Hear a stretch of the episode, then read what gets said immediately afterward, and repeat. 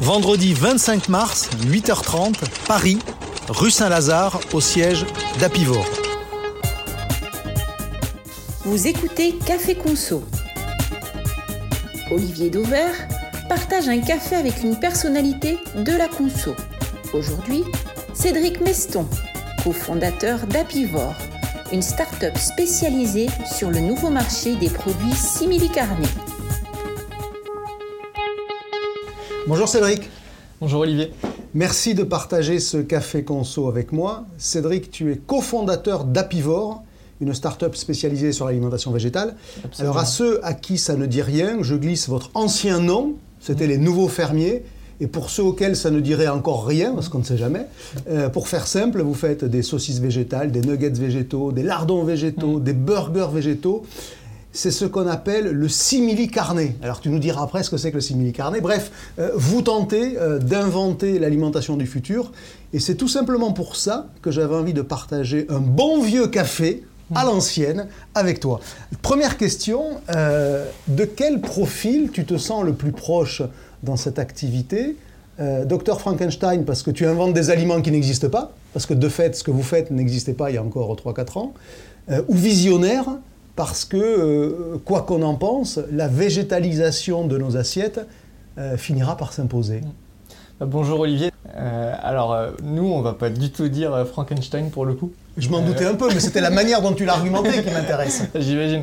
Non, nous, pour le coup, on se voit plus en, en toute humilité, en visionnaire. En fait, l'ambition qu'on a, c'est de convaincre les Français de réduire leur consommation de viande à titre individuel, euh, la viande, c'est le meilleur moyen de réduire son empreinte carbone. Euh, et c'est 15% des émissions de carbone en France et en Europe. Euh, et l'offre, si vous regardez l'offre qui était présente il y a deux ans, et même l'offre qui est présente aujourd'hui, en moyenne dans les supermarchés, n'est pas adaptée pour convaincre les Français de réduire leur consommation de viande. Vous êtes en, mission pour nous faire consommer moins de viande. C'est ça que j'entends en fait. C'est hein. exactement ça. C'est exactement, et c'est parfaitement ça. C'est une mission qui est épanouissante de, faire consommer moins de viande à une population, sachant que, y compris culturellement, la viande est plutôt un produit plaisir qu'un produit contraint. Euh, l'idée, c'est qu'on consomme trop de viande aujourd'hui. Si on regarde la quantité de viande qu'on consomme aujourd'hui, c'est trois fois supérieure à celle que consommaient nos grands-parents. Et, c'est quelque chose qui n'est pas viable à moyen et à long terme. Euh, et c'est pour ça en fait qu'on développe ces types de produits c'est pour montrer aux gens qu'on peut autant se faire plaisir avec des produits végétaux qu'avec des produits carnés. Euh, et essayer comme ça de réduire, et c'est des produits qui sont meilleurs pour l'environnement. Et après, notre particularité, c'est qu'on arrive à faire des produits qui sont aussi le meilleur possible pour la santé. Alors on va parler justement de ces produits. Un petit mot sur euh, l'entreprise, sur Apivore. Euh, vous êtes 60 déjà. 60 euh, pour ce qui est une entreprise qui fait encore peu de business malgré tout, parce que vous êtes ce qu'on appelle une start-up. Mm. C'est quoi les fonctions dans une entreprise agroalimentaire où il y a déjà 60 personnes, mais finalement encore peu de ventes malgré tout, parce que mm. on ne vous voit pas partout, et puis bon, on voit encore plus, peut-être malheureusement, de mm. Charal que d'Apivore, on va le dire. Absolument. Donc les fonctions d'une entreprise comme la vôtre, c'est quoi? Comment ça se répartit les, les 60 personnes? Nous, on est donc on s'est lancé depuis il y a depuis trois ans. Euh, il y a quatre grands pôles. Il y a un grand pôle RD, un pôle opération et après des pôles marketing et commerciaux. Le gros du métier qu'on fait aujourd'hui, c'est le développement des produits. Donc c'est la R&D. Donc c'est la R&D puis les opérations, parce que développer des produits dans un laboratoire, c'est la première étape. Après, il faut réussir à les produire euh, à, un niveau plus industriel, euh, qui est d'autant plus complexe.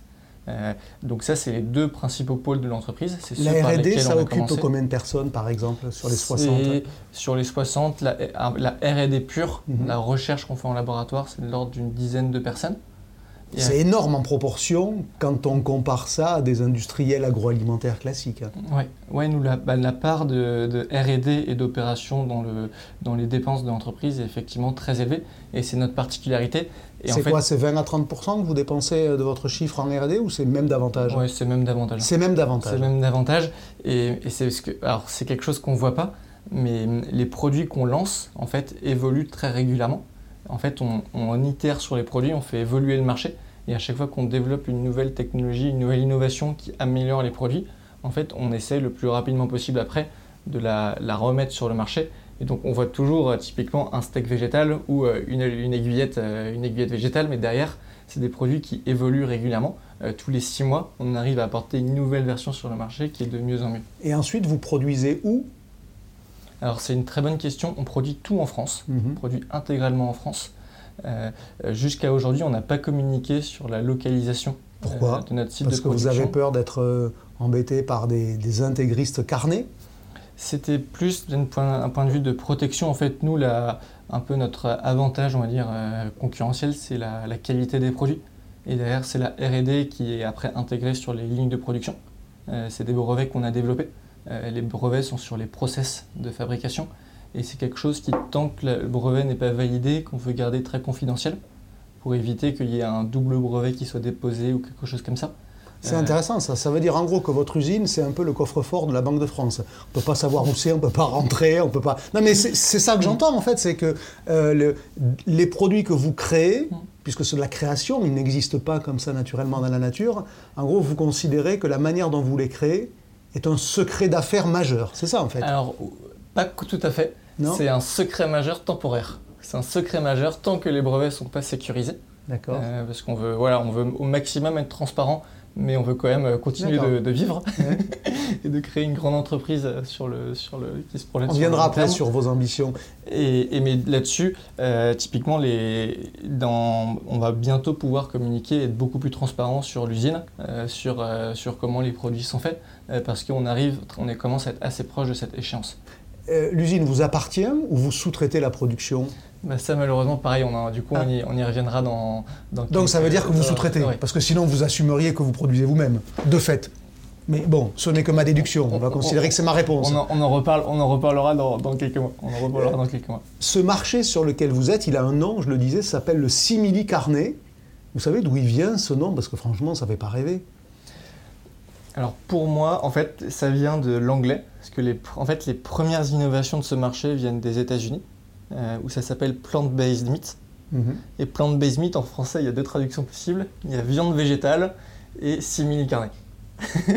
viande végétale, on va dire que les gens prennent ça pour un, oxymore. Euh, mhm. ce, qui, ce, qui, est vrai. Et ça gêne les gens. Et c'est pour ça qu'en fait, le, le, mot qui est ressorti le plus, c'est simili carne, qui, je suis d'accord, n'est pas la manière la plus, euh, la plus on va dire, sexy de, mettre en valeur la catégorie, mais qui a le mérite d'expliquer et de faire comprendre ce que c'est. La végétalisation de l'assiette, la végétalisation de nos rations, est-ce que ça passe forcément par le fait de proposer des produits qui sont des, quelque part des MeToo products? Ça veut dire qu'ils ne vivent finalement que par référence à. Est-ce qu'il n'y a pas plus ambitieux d'inventer des produits végétaux qui euh, existeraient pour ce qu'ils sont et non pas pour ce à quoi ils ressemblent Oui, mais à terme. Et, euh, en fait, nous, quand on voit les produits végétaux qui existent en tant que produits végétaux, donc typiquement des galettes de légumineuses, euh, c'est toute cette catégorie de produits, ce qu'on voit, c'est que le chiffre d'affaires par point de DV ou les, les, parts de marché, les VMH, sont en fait très faibles, en tout cas beaucoup plus faibles que celles du simili carnet, parce que ce pas des produits qui sont adaptés aux attentes de la majorité des Français. Et nous, on est convaincus que pour emmener les gens vers du végétal, il faut d'abord proposer des équivalents qui soient simples à, cuisiner. Euh, si on se met à la place d'une famille de, de, de, de, 4 ou de, 6 personnes, si elle veut faire typiquement des pâtes bolognaises, euh, et ben dans ce cas-là, il faut qu'il y ait les pâtes, il faut qu'il y ait un équivalent de la, de la, de la viande. Et c'est là où nous, on va aller apporter des boulettes, on va apporter du haché, on va apporter des aiguillettes qui sont à chaque fois 100% végétales mais qui se cuisent de la même manière euh, et qui permettent de refaire les plats traditionnels qu'on a l'habitude de faire tous les jours chez nous. Donc ce besoin de référent pour malgré tout pas perturber les usages existants. C'est exactement ça. que j'entends. En fait, l'enjeu aujourd'hui, c'est de montrer aux Français, leur faire comprendre qu'ils peuvent consommer et se faire plaisir, euh, passer un bon moment euh, avec des produits végétaux.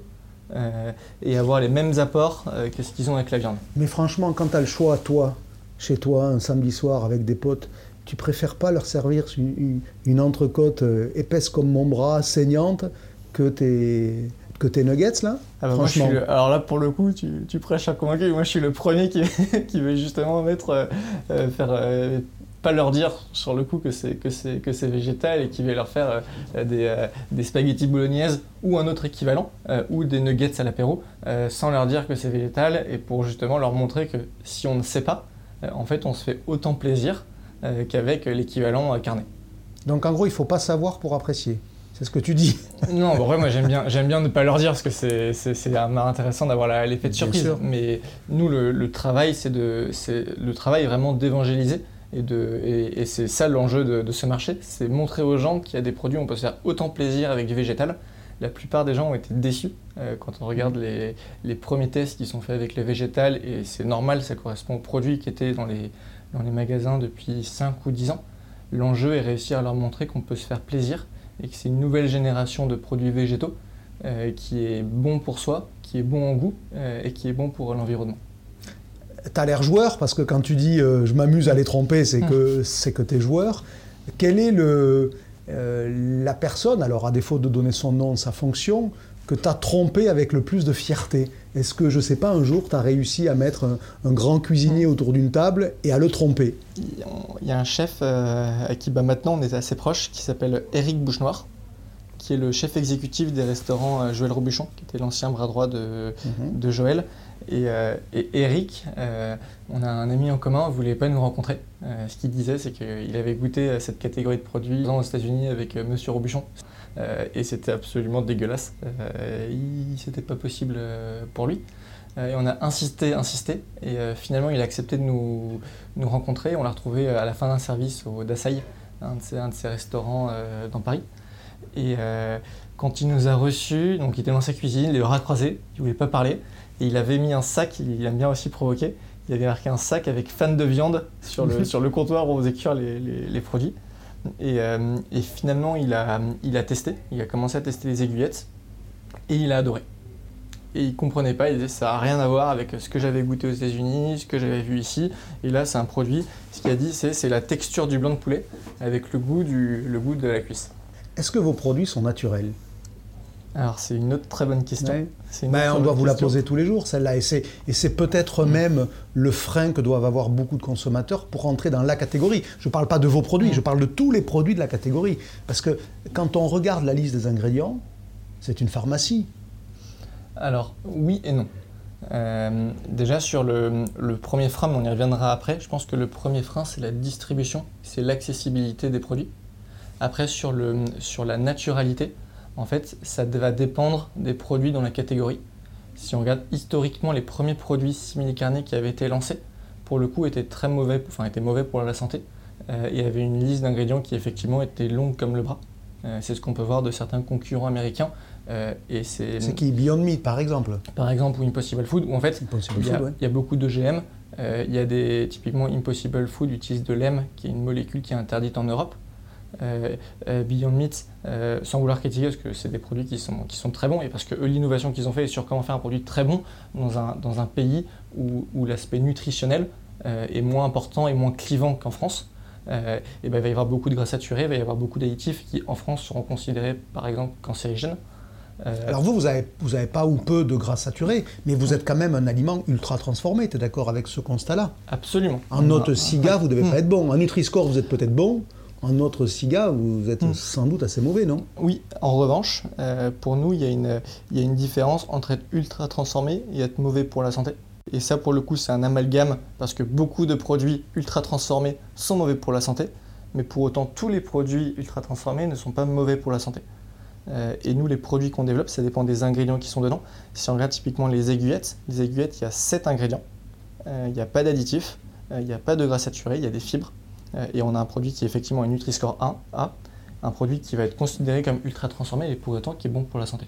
Une part des nutritionnistes, quand ils parlent du simili-carné, et encore une fois d'une manière générale, euh, disent que euh, ok, c'est des, des, produits qui sont sur le tableau nutritionnel très équilibrés parce que tu n'as pas beaucoup de gras, tu as un rapport protéines-gras qui va être très bon, sauf que l'ultra-transformation, on est encore dans une phase où on ne sait pas à long terme ce que ça produit comme effet. Est-ce que vous entendez une part des critiques qui consiste à dire si, si, c'est des docteurs Frankenstein, parce qu'ils euh, nous amènent là où on ne sait pas les conséquences qui seront euh, celles que l'on subira le moment venu C'est une sacrée responsabilité quand même ça, parce que vous vous, vous adressez à ce qu'on met dans nos assiettes. en fait, la, complexité, ça dépend beaucoup des produits euh, et, de, chaque entreprise derrière qui développe. Nous, la, technologie qu'on utilise par exemple, c'est de l'extrusion humide. Euh, et c'est des produits en fait qui vont passer, c'est des chaleurs qui vont évoluer, qui vont aller de 60 à 80 degrés, avec des pressions qui vont aller de, de 1 à, à 3 bars. Euh, et il n'y a pas d'ajout d'additifs euh, qui sont cancérigènes. Et en fait, la pression et la température qu'on met et transforment moins le produit que faire cuire à la poêle sur une poêle chaude. la viande qui est cuite sur une poêle, c'est aussi de la transformation. Et pour autant, elle n'est elle est pas critiquée comme étant une transformation qui abîme le produit. Parce que le produit reste intact dans sa chair, entre guillemets, c'est-à-dire dans sa, dans sa grosse structure. Une, une côte de bœuf, elle était comme ça sur l'animal. Oui, mais pour autant, euh. elle est transformée quand elle est mise sur le grill, euh, et, le grill du barbecue encore plus que sur la, que sur la poêle chaude. Mais c'est une étape de transformation aussi, qui est, enfin, qui est pour moi, qui est moins bonne, euh, en tout cas, que quand on, va faire, on va faire évoluer, là, on, va faire, on va mettre des, protéines à, de poids à, 60 ou à 80 degrés avec une pression de, de, barre. Donc les deux leviers dans votre métier pour fabriquer des produits, si j'entends bien à demi-mot, c'est la chaleur et la pression. Comment vous avez trouvé ça? Comment? Parce que, euh, alors, tu n'es pas, vous êtes deux cofondateurs dans l'entreprise. Euh, comment vous avez acquis cette expertise? Comment on part from scratch? Parce qu'à la limite, quelqu'un qui ouvre une usine de yaourt aujourd'hui, il prend un cahier de recettes, faire des yaourts, et il va trouver assez facilement. Vous et les autres, vous partez d'une page totalement blanche. Comment vous avez trouvé ça? Euh, il faut beaucoup de, volonté et, de, résilience. on a mis bah, Aujourd'hui, ça va faire euh, ça fait à peu près trois ans euh, qu'on fait de la R&D euh, et qu'on développe les produits. Et les produits ne sont pas encore finis. les produits, on les améliore constamment. Avec le recul, les tout premiers produits étaient mauvais? Avec du ah, bah ils étaient ils étaient beaucoup moins bons que ceux d'aujourd'hui. T'as failli dire ils étaient mauvais quand même. Alors les tout premiers qu'on a fait, qui n'étaient pas sur le marché, étaient très mauvais. Ah, c'est normal. on, au départ, c'était hmm. Guillaume et moi qui étions dans notre euh, dans notre cuisine euh, à développer euh, à développer les produits avec les premières personnes de, de, la R&D. C'est les premiers embauchés que vous ayez eu des ingénieurs R&D Absolument. D'accord. Au début, en fait, on a, on a la première partie, c'était développer le produit en, laboratoire, en, en, cuisine ou en atelier culinaire ou laboratoire, comme on veut, comme on veut l'appeler. Après, une fois qu'on avait réussi à faire une première version des produits, version, euh, disons, 10 kg par jour, l'enjeu c'est de se dire comment est-ce que maintenant qu'on sait en faire 10 kg par jour, on en fait 10 tonnes par jour. Et comme de, la mousse au chocolat, euh, entre en faire avec un batteur chez soi euh, 1 kg, c'est pas pareil qu'en faire 10 tonnes, 10 tonnes sur un site de production. Donc là, il y a eu un deuxième enjeu qui, était, qui était aussi très complexe. Et une fois qu'on savait les, entre guillemets, les produire. La question, c'était de les, de les vendre. Euh, et du coup, ça a été la grande distribution, les restaurants, et même maintenant le, ce qu'on appelle le direct euh, to customer. Alors, on va y venir sur la partie commerciale. Juste un dernier mot sur la fabrication. Euh, vous avez des brevets, tu l'as dit, je crois que vous avez cinq ou six brevets majeurs ou plus importants que les autres. Qu'est-ce qu'on brevette dans ce métier-là? C'est quoi? C'est la recette? C'est la façon mécanique dont on fait les produits? Qu'est-ce que euh, qu'est-ce qui est digne d'être breveté? C'est vraiment naïf comme, comme, question, mais franchement, je ne vois pas ce qu'on peut breveter. Ce qui est breveté, c'est ce qui est, c'est le process de fabrication. Et c'est comment est-ce qu'on fait en, comment on fait pour les fabriquer, euh, que ce soit en, alors c'est plutôt sur la partie euh, ligne de production. Comment est-ce que sur une ligne de production, on arrive à développer ces produits en grande quantité? Mmh. Et, et, nous, la, la particularité, c'est nos brevets portent sur la partie santé, et c'est sur comment est-ce qu'on fait sans utiliser de gras saturé pour arriver à la fin à avoir un produit qui va être juteux, tendre, comme si on a mis un, gras très saturé qui va devenir pâteux euh, quand il refroidit. Mmh, mmh, mmh. Alors parlons de commerce. Le premier produit que vous avez vendu, c'était où et à qui? Et quel produit, bien sûr? Alors nous, les premiers produits qu'on a vendus, euh, et euh, c'est assez marrant, c'est pas ce qu'on aurait parié, c'était le steak, le steak et les aiguillettes végétales, les deux premiers produits qu'on a lancés, et on les a lancés en e-commerce, en direct. Euh, en direct, donc c'est vous qui vendiez? En direct, les produits. Et c'était pas prévu, euh, c'est parce que c'était en avril 2020, en pleine phase de Covid. On pensait arriver chez, euh, chez Monoprix, chez Carrefour et dans quelques chaînes de restaurants. Et là-dessus, tout, tout s'était arrêté. Euh, tout s'était arrêté, pourtant on avait commencé à, on commencé à produire. Ouais, puis c'était pas la priorité à ce moment-là hein, de remplir avec des aiguillettes végétales. hein. Il, fallait, Exactement. il fallait mettre des pâtes sur les rayons. On va rappeler quand même pour ceux qui Mm. ont un peu de mémoire. Exactement. Donc euh, la question se posait plus de- de livrer les, les produits et même de toute façon faire visiter après les points de vente, ça n'aurait pas été possible. Euh, donc on a, on a un peu changé de cap à cette période. On a lancé un site de e-commerce, on a géré la logistique pour livrer après en, surgelé sur toute la France. Et on, on s'est lancé comme ça. Euh, et au départ, on a, il y a quelques personnes qui nous avaient demandé de, tester. Et, euh, et pareil, à cause de cette situation-là, on n'avait pas pu faire les tests à grande échelle qu'on voulait faire. Donc on s'est mis à livrer à une peut-être centaine de personnes les produits euh, gratuitement. Et les gens ont, sur le coup adoré le, geste en fait pendant cette période d'offrir des produits sans demander de retour, sans demander de, que les gens prennent des photos ou quoi que ce soit. Donc les gens se sont mis d'eux-mêmes à prendre des photos, les mettre sur les réseaux sociaux. Et on s'est fait, euh, on s'est fait comme ça connaître au bouche à oreille pendant le, le- la- le- le premier confinement qu'on a eu euh, avril-mai euh, avril-mai 2020. Et le premier magasin? Le premier magasin, ça a été, euh, c'était Carrefour. Un magasin ou une grappe de magasins C'était une grappe de magasins. C'était les Carrefour Market d'Île-de-France. C'est les premiers à nous avoir, euh, à nous avoir lancé. Euh, Avec quel produit? Toujours le steak? C'était à, à ce moment-là, c'était un peu plus tard, c'était euh, c'était sur le cadencier de juin 2020 et c'était steak, aiguillettes et nuggets. D'accord. Et juste dans la foulée, une ou deux semaines plus tard, on a eu l'arrivée chez Monoprix. Monoprix nous a référencé d'abord en Ile-de-France. C'était au mois de juin, juillet, août. Et à partir du mois de septembre, ils nous ont, comme les, le- les, les pro- les produits euh, tournaient bien, ils nous ont basculé sur un référencement national. D'accord. Aujourd'hui, vous avez combien de magasins? Aujourd'hui, on, on estime entre 4 et 5 000 magasins. On va être, euh, on va être présent, euh, bah, post-accord là, on est au, on est au national chez, chez Monoprix, chez Franprix, chez Géant, Casino, également chez Auchan. On arrive en assortiment national chez Carrefour et on est dans, euh, dans, dans 6K, euh, 6K Leclerc. Schématiquement, est-ce que vous vendez plus de vos produits, alors je vais être très schématique, hein, Hmm. dans le Marais à Paris ou dans la campagne gersoise? Il y a un an et demi, je t'aurais dit très largement dans le Marais à Paris. Aujourd'hui, c'est plus le cas. Et on, on y reviendra après quand on, on parlera du marché. Mais on est sur un marché qui évolue beaucoup. Euh, la complexité sur ce marché, c'est de rendre les produits disponibles. Hier, on se battait pour que les produits soient distribués à Paris. On a testés à Paris et donc les gens les achètent à Paris. Aujourd'hui, nous, on travaille pour que les gens partout en France puissent les acheter. On va faire des... Et là-dessus, ça passe par faire goûter les produits. On fait beaucoup d'animations dans les magasins, parce qu'on voit que dès qu'on fait un- une animation, que les gens testent, ils sont convaincus, ils achètent et après ils vont réacheter. Mais aujourd'hui, quand on ouvre un point de vente, quel que soit l'endroit en France, avec des animations, euh, dégustation, on arrive à que les gens rachètent le produit et avoir des magasins qui tournent. Votre concurrent principal, c'est Charal ou c'est La Vie? La Vie, pour ceux qui ne voient pas ce que c'est, c'est des affiches roses qu'on a vues partout euh, en pub. Ils doivent dépenser un, gros paquet de pognon pour se faire connaître et ils font à peu près le même métier que toi. Alors pour nous, la vie n'est pas un concurrent euh, direct, ou c'est plus un, nous on le voit presque comme un, partenaire. Euh, en fait, la complexité aujourd'hui, c'est de développer la catégorie et convaincre les Français de réduire leur consommation de viande. Euh, et derrière, euh, On en revient toujours à cette idée-là. Vous voulez nous faire Mhm. changer notre façon de manger. Ça, ça, a l'air d'être ancré. euh, c'est ça. Et même avec, aujourd'hui, on a 12 produits. On n'a pas juste des lardons, on a 12 produits, Mhm. des steaks, des aiguillettes, des, du haché, des boulettes. Et en moyenne, on va avoir, euh, on va avoir 6 références par magasin euh, aujourd'hui. Euh, mais 6 références par magasin, bientôt ce sera 10. C'est pas suffisant pour faire changer. Les gens vont pas acheter qu'une seule marque, ils vont pas acheter qu'un seul acteur. Si on veut que ça marche, il faut qu'on ait une catégorie qui est très développée avec beaucoup d'acteurs dedans. À t'écouter, tu auras réussi ta vie si tu nous fais baisser la quantité de viande achetée. C'est presque ça.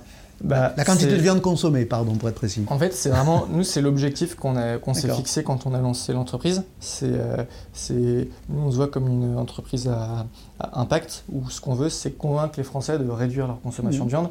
Et, et notre objectif, euh, c'est que c'est de développer cette nouvelle catégorie et convaincre les Français de, euh, que, en fait, ils peuvent se faire autant plaisir avec des produits végétaux qu'avec des produits carnés. En France, on est un des pays les plus en retard sur le développement de ce marché. euh, Quand on regarde par rapport à nos voisins européens ou nos voisins d'autres euh, continents. Peut-être parce que la culture alimentaire est aussi plus forte. Et donc le côté traditionnel de notre consommation plus ancré. tradition et santé aussi. Et les produits qui étaient développés, l'innovation est surtout d'autres pays avant. Auparavant, c'était typiquement des États-Unis, d'Angleterre, etc. Dans ces pays-là, il n'y a pas de question de tradition, euh, il n'y a, pas de question de, a pas de question de santé. Donc l'offre n'était pas adaptée aux besoins des Français. Quelle relation vous avez avec le monde agricole? Euh, Ils sont souvent très, très à cheval, par exemple, sur la, protection sémantique. Euh, des nuggets végétaux, des steaks végétaux, en général, ça leur hérisse le poil. En fait, il faut faire très attention à qui on parle dans le, monde agricole. Euh, ah bah, c'est sûr que ceux qui vendent des protéines végétales et qui vendent du poids, ils vont vous écouter. Mais la filière animale, ils doivent vous regarder quand même avec euh, des yeux euh, exorbités, non? Nous, on est proche des agriculteurs, on est proche de beaucoup d'éleveurs parce qu'à la fin, on va acheter leurs produits pour développer les nôtres. oui, mais ils ne vous reprochent pas. Hmm. Je me rappelle quand même qu'il y a eu un sujet sur le jambon hmm. fait avec d'autres produit que du porc. Mm. Euh, aujourd'hui, il y a la notion de steak. Je mm. crois que vous ne pouvez pas l'utiliser avec du végétal. Tu on, me peut reprends. on peut l'utiliser. Vous pouvez l'utiliser Je croyais qu'il y avait eu un, vote à l'Assemblée. Il y a eu une loi qui est passée en, 2020 pour interdire les appellations euh, steak végétaux, aiguillettes végétaux, etc. Euh, qui a été assez polémique, on va dire politique. derrière ça, quelques mois plus tard, la même loi au niveau européen est passée dans l'autre sens autorisant dans tous les pays euh, euh, ces appellations. Euh, en France, bien sûr, c'est le droit français qui prime. Et depuis, la DDPP en fait, développe le décret d'application de cette loi. Et, on fait partie des. On a été plusieurs fois en échange avec, avec cet organisme.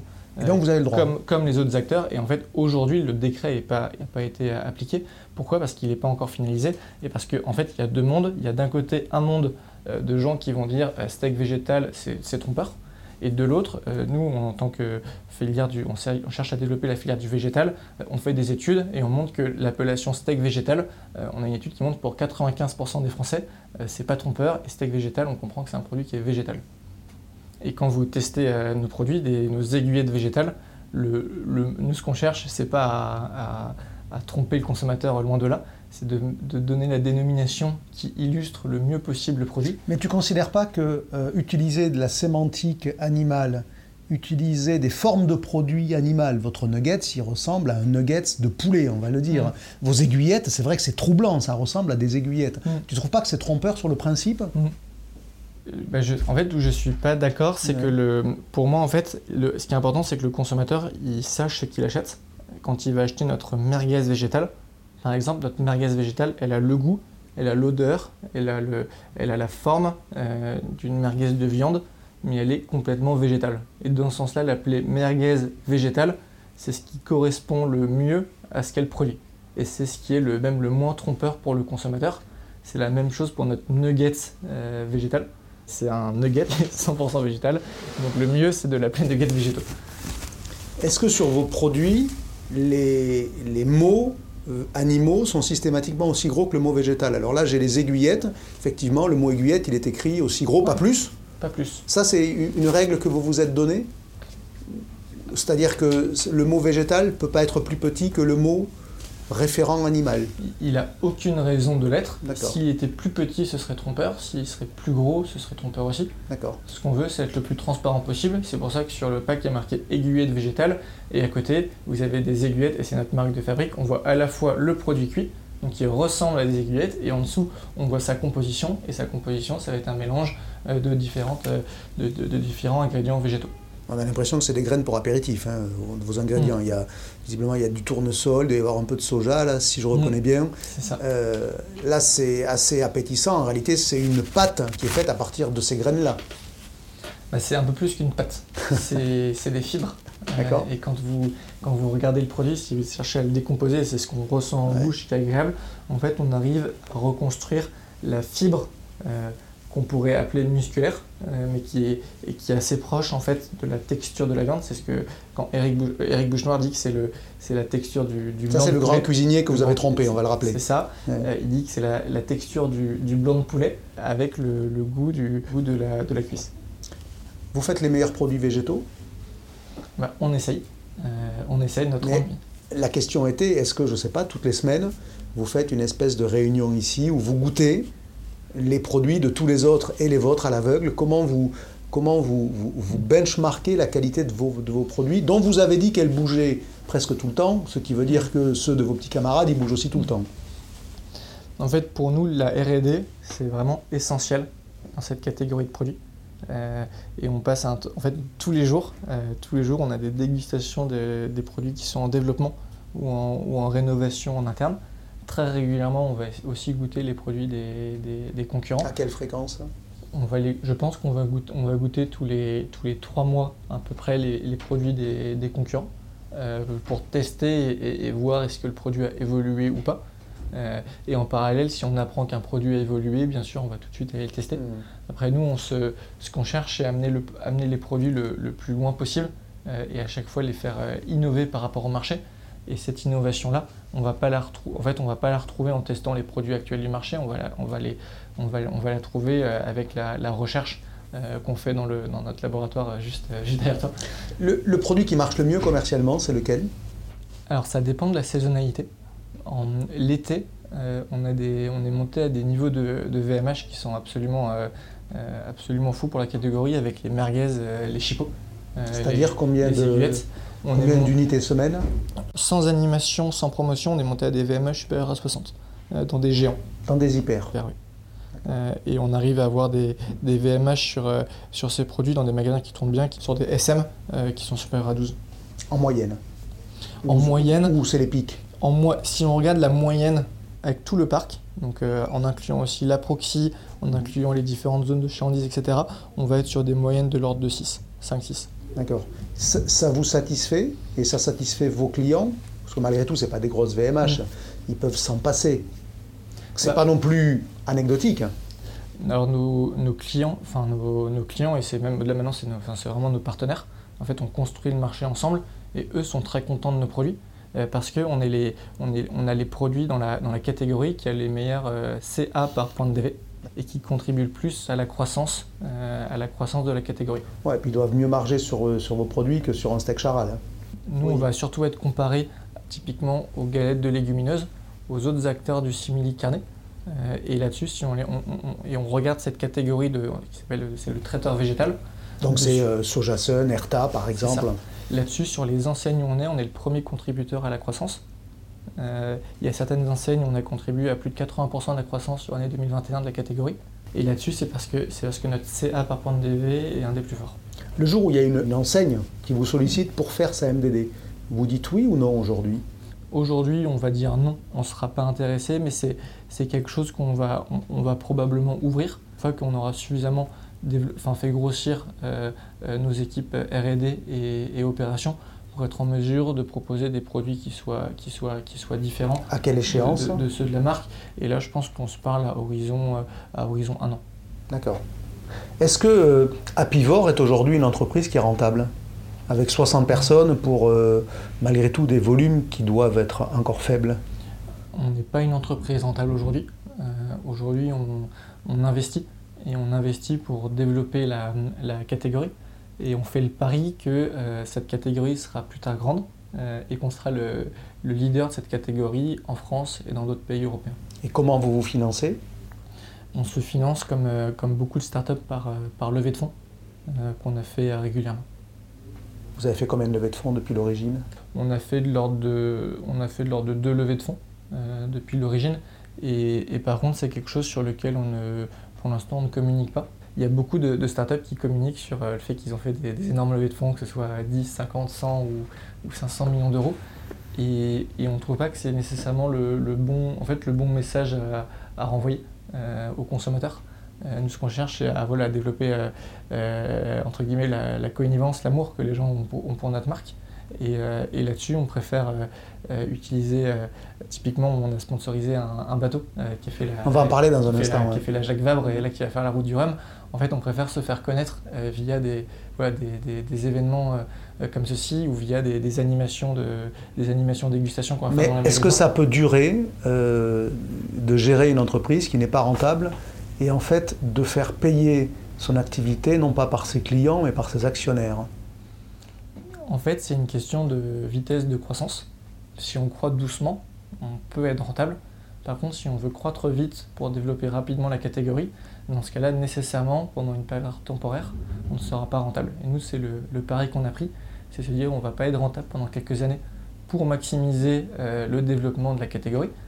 Et, ça, on le fait en étant, voilà, à chaque fois qu'on ouvre une enseigne, on, on, va faire des animations, on va faire des dégustations dans les différents points de vente pour montrer aux gens que c'est des produits qui sont bons, qui peuvent être intégrés. Oui, j'entends, sauf que votre, votre futur ne dépend pas de vous. Votre futur dépend des actionnaires qui acceptent de continuer à financer. Euh, c'est ça le principe malgré tout des startups, c'est que euh, vous êtes sous perfusion. Est-ce qu'on peut rester longtemps sous perfusion? Nous, on est convaincus qu'on arrivera à rester sous, comme, euh, comme tu dis, sous, perfusion le temps que le marché se, développe et le temps qu'on arrive à créer une belle entreprise française euh, qui, sera, qui sera, je l'espère, rentable euh, et qui sera un leader en France et dans d'autres pays. Vous faites quel chiffre d'affaires aujourd'hui? On communique pas sur le. Aujourd'hui, on communique pas sur le, sur le chiffre d'affaires. Mais à la grosse louche, c'est quoi? si je communique sur la grosse touche, c'est la même chose. Que... non, c'est pas la même chose. Mais est-ce, je sais pas, est-ce que, est que si on dit que vous faites 5 millions, on est très loin de la réalité? Euh, Oui. En plus ou en moins? En moins. D'accord. Donc il faut regarder au-dessus. Pourquoi vous êtes dans cette forme de, de secret? Parce que après tout, euh, les panels IRI, Nielsen, mm. Kantar vont donner une vision assez précise, même si vous vendez ailleurs qu'en grand distrib. Mm. Mais bon, ça sert à quoi ces cachotteries dans ce monde-là?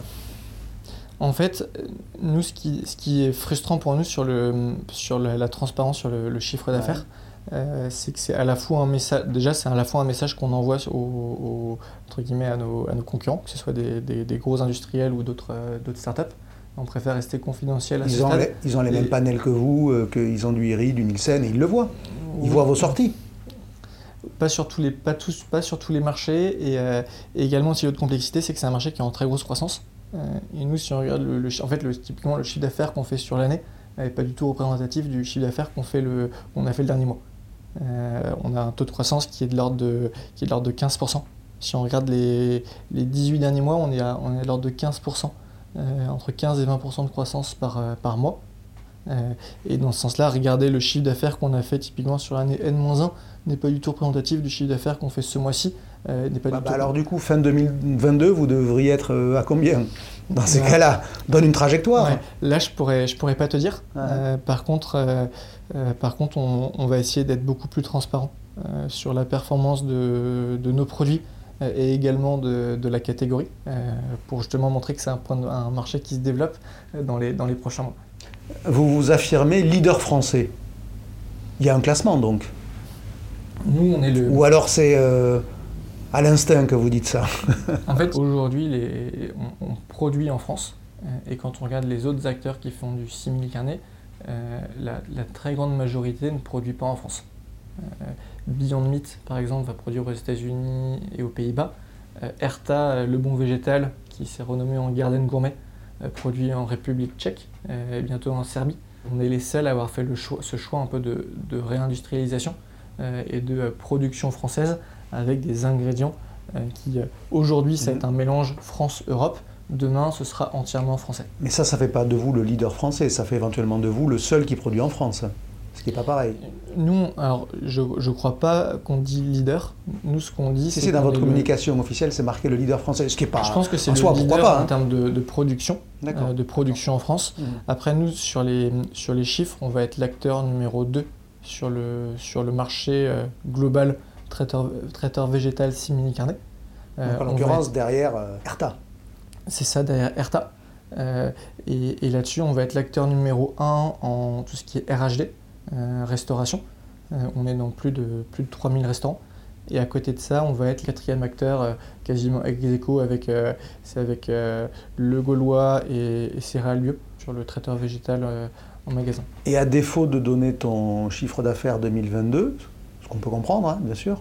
Euh, si on se projette à 5 ans d'ici, à Pivor, ça doit être une mm. boîte qui fait, euh, qui fait quelle taille hein À 3 ans, l'ambition, c'est qu'on fasse euh, de l'ordre de 50, 50 millions d'euros de, chiffre d'affaires en France, qu'on soit référencé et distribué dans au moins 3 autres pays, où on a des positions de numéro 2 ou numéro 3. Mm. J'espère numéro 1, mais mm. pour le coup, on ne peut pas savoir.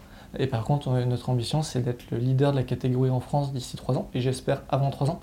Euh, et, ça, et donc 50 millions en 3 ans, c'est ça en gros l'objectif C'est ça. D'accord. Et quand on est à la tête d'une entreprise comme ça, euh, on rêve de quoi pour le long terme?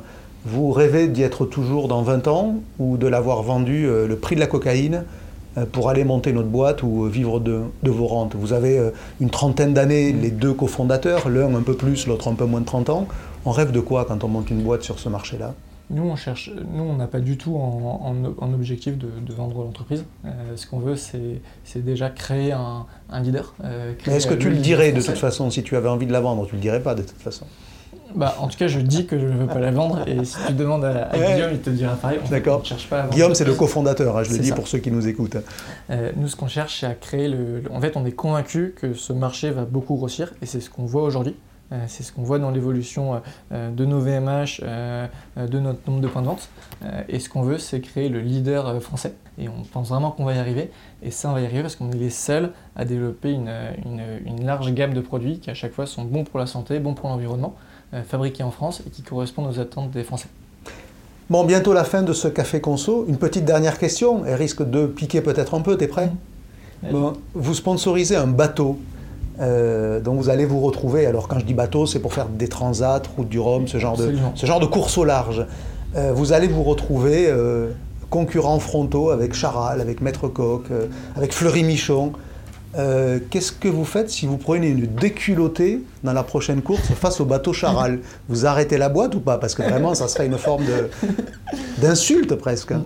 Alors, effectivement, on sponsorise un classe 40. Mhm. Euh, c'est la plus petite des catégories des bateaux de compétition qui font les grandes courses au large, comme la Route du Rhum, euh, qu'on a commencé à sponsoriser pour la Jacques Vabre, de, qui était en novembre 2021.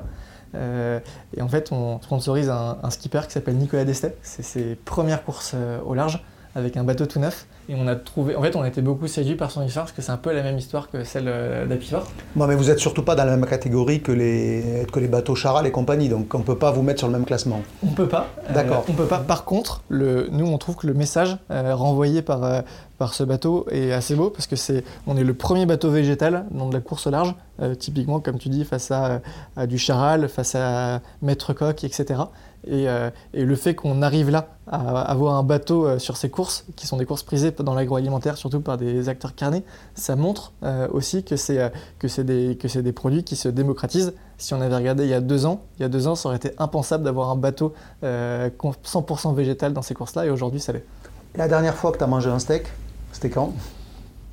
Oh là. Oh là, je pense, je pense que c'était il y a, je pense c'était il y a deux mois. C'était dans le laboratoire qui est derrière toi. Euh, quand on, euh, on, travaille en ce moment, bah, on itère euh, régulièrement sur les produits et je pense qu'on devait faire une analyse comparative. Donc deux mois sans manger de viande rouge. Oui, c'est ça. Je mange très peu de viande rouge. D'accord. Donc tes limites intégristes de tes produits. en fait, ça va dépendre aussi des types de viande. Moi, la, vie que, j'ai, et c'est celui qui est partagé dans l'entreprise, dans on n'est pas des ayatollahs de, du, enfin, deux mois sans viande. Sans viande rouge. Mmh. Sans, viande rouge, exact. Euh, euh, nous, ce qu'on veut, c'est que les gens se fassent plaisir euh, quand ils mangent, que ce soit avec des produits végétaux ou des produits carnés. Et on pousse les gens à réduire progressivement leur consommation tout le monde n'est pas au même niveau. Dans l'entreprise, on a des gens qui, sont véganes, des gens qui sont végétariens, des gens qui mangent régulièrement de, la viande, plus ou moins. Euh, et, ça correspond aussi à nos consommateurs. Être végétarien n'est pas un critère d'embauche. Euh, pas du tout. Merci Cédric. Merci beaucoup Olivier.